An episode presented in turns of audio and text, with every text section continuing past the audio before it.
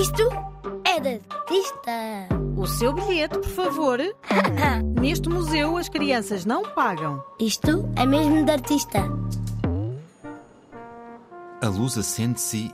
Plim. Mas que grande confusão! Explica-me melhor. Se olhares para este quadro, perceberás imediatamente que aconteceu qualquer coisa.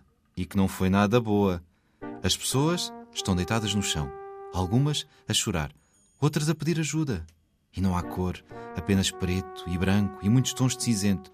O caso é sério. Ai, Hoje vou falar-te de uma pintura do Pablo Picasso. Chama-se Guernica e representa o impacto da guerra na vida das pessoas.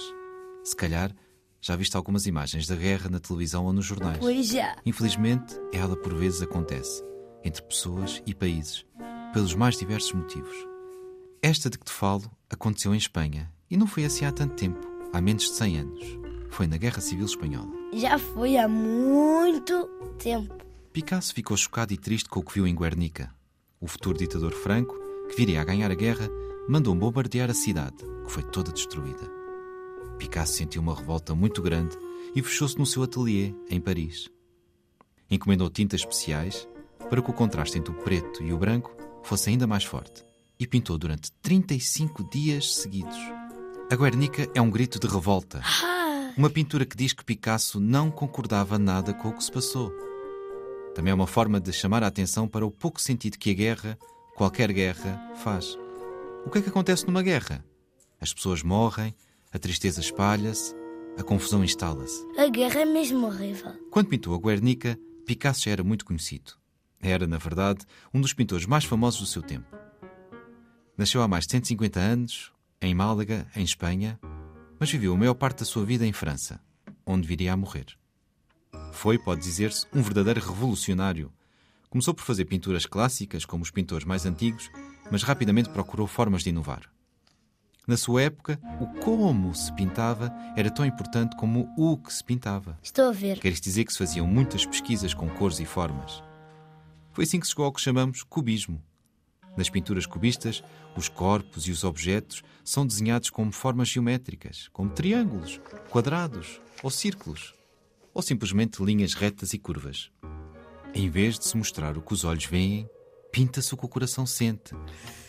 A Guernica é um ótimo exemplo dessa vontade de partilhar um sentimento. A começar pelo tamanho da pintura, que é enorme.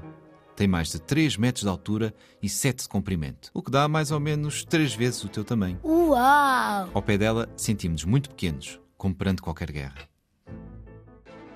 É neste enorme espaço que vemos várias figuras, umas em cima das outras. Um dragão. E de algumas, apenas percebemos partes do corpo. Um mamão com cicatrizes. Por causa das touradas, o touro é uma das imagens mais facilmente associadas à Espanha. Picasso pintou muitos ao longo da vida.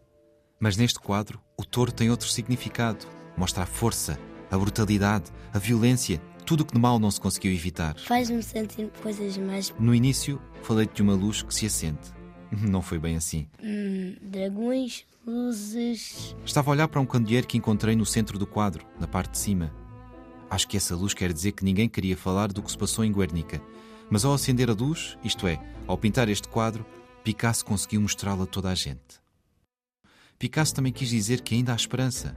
No centro, mas na parte de baixo, um homem tem na mão uma flor. Entre tanta destruição, uma flor é sinal de vida, uma esperança no mundo melhor que todos juntos, todos os dias, podemos construir. Será que consegues encontrar esta flor? Ah, a guerra é mesmo horrível. O que te parece? Não é mesmo de artista? É mesmo de artista. Este museu encerra dentro de instantes.